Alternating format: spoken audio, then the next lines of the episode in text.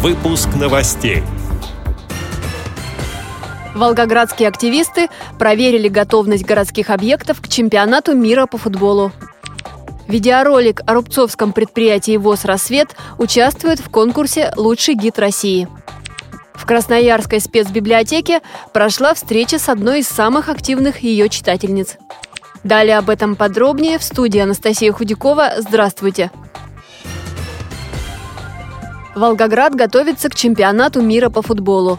Власти и общественные организации работают над созданием туристической привлекательности города. В июне следующего года там пройдут четыре матча группового турнира финальной части чемпионата мира по футболу. Сейчас ведется строительство нового стадиона на 45 тысяч зрительских мест. Накануне группа волгоградских активистов с различными формами инвалидности проверила город на доступность. Об этом расскажет председатель региональной организации ВОЗ Наталья Гапиенко. Проект полностью согласован а, с ФИФА по доступной среде.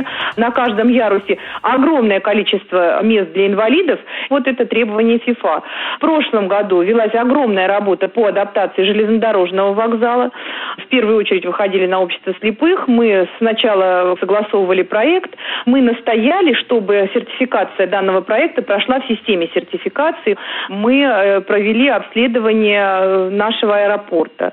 Построен уже один новый терминал С. Вот сегодня мы его полностью обследовали. Надо отдать должное, я хочу сказать, проектировщики закладывают непосредственно на стадии проектировки а, элементы доступной среды. Мы совершенно немного э, нашли каких-то недостатков, но это что касается нового терминала. Строится еще один терминал Б, и сегодня еще обследовали терминал А, это старый терминал. Кстати, к э, чемпионату мира планируется сделать по типу аэроэкспресса, как в Москве, то есть подвести к аэропорту железную дорогу. У нас этого сейчас нет. Ну, то есть вот, вот такие вот масштабные работы идут. Видеоролик о рубцовском предприятии ВОЗ «Рассвет» участвует в конкурсе «Лучший гид России». Его организаторы – Русское географическое общество, телеканал «Моя планета» и радиостанция «Маяк», сообщает пресс-служба ВОЗ.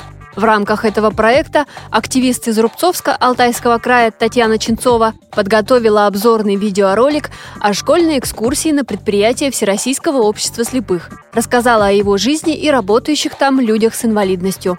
Найти ссылку на этот видеоролик и проголосовать можно на канале YouTube «Лучший гид России» или на сайте ВОЗ в разделе «Новости».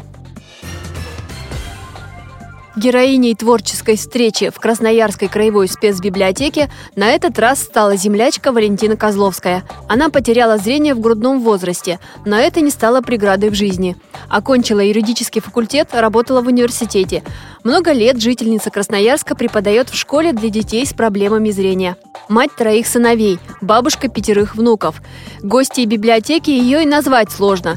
Валентина Козловская – одна из самых активных читательниц – Счет прочитанных ею брайлевских книг измеряется сотнями. На встрече она рассказала о своей семье, педагогической карьере и общественной работе. А еще представила коллекцию колокольчиков, которая насчитывает уже более 50 экземпляров, и исполнила для присутствующих несколько песен из своего репертуара, сообщила пресс-секретарь библиотеки Ольга Артемова. Эти и другие новости вы можете найти на сайте Радио ВОЗ. Мы будем рады рассказать о событиях в вашем регионе. Пишите нам по адресу новости собака ру. Всего доброго и до встречи!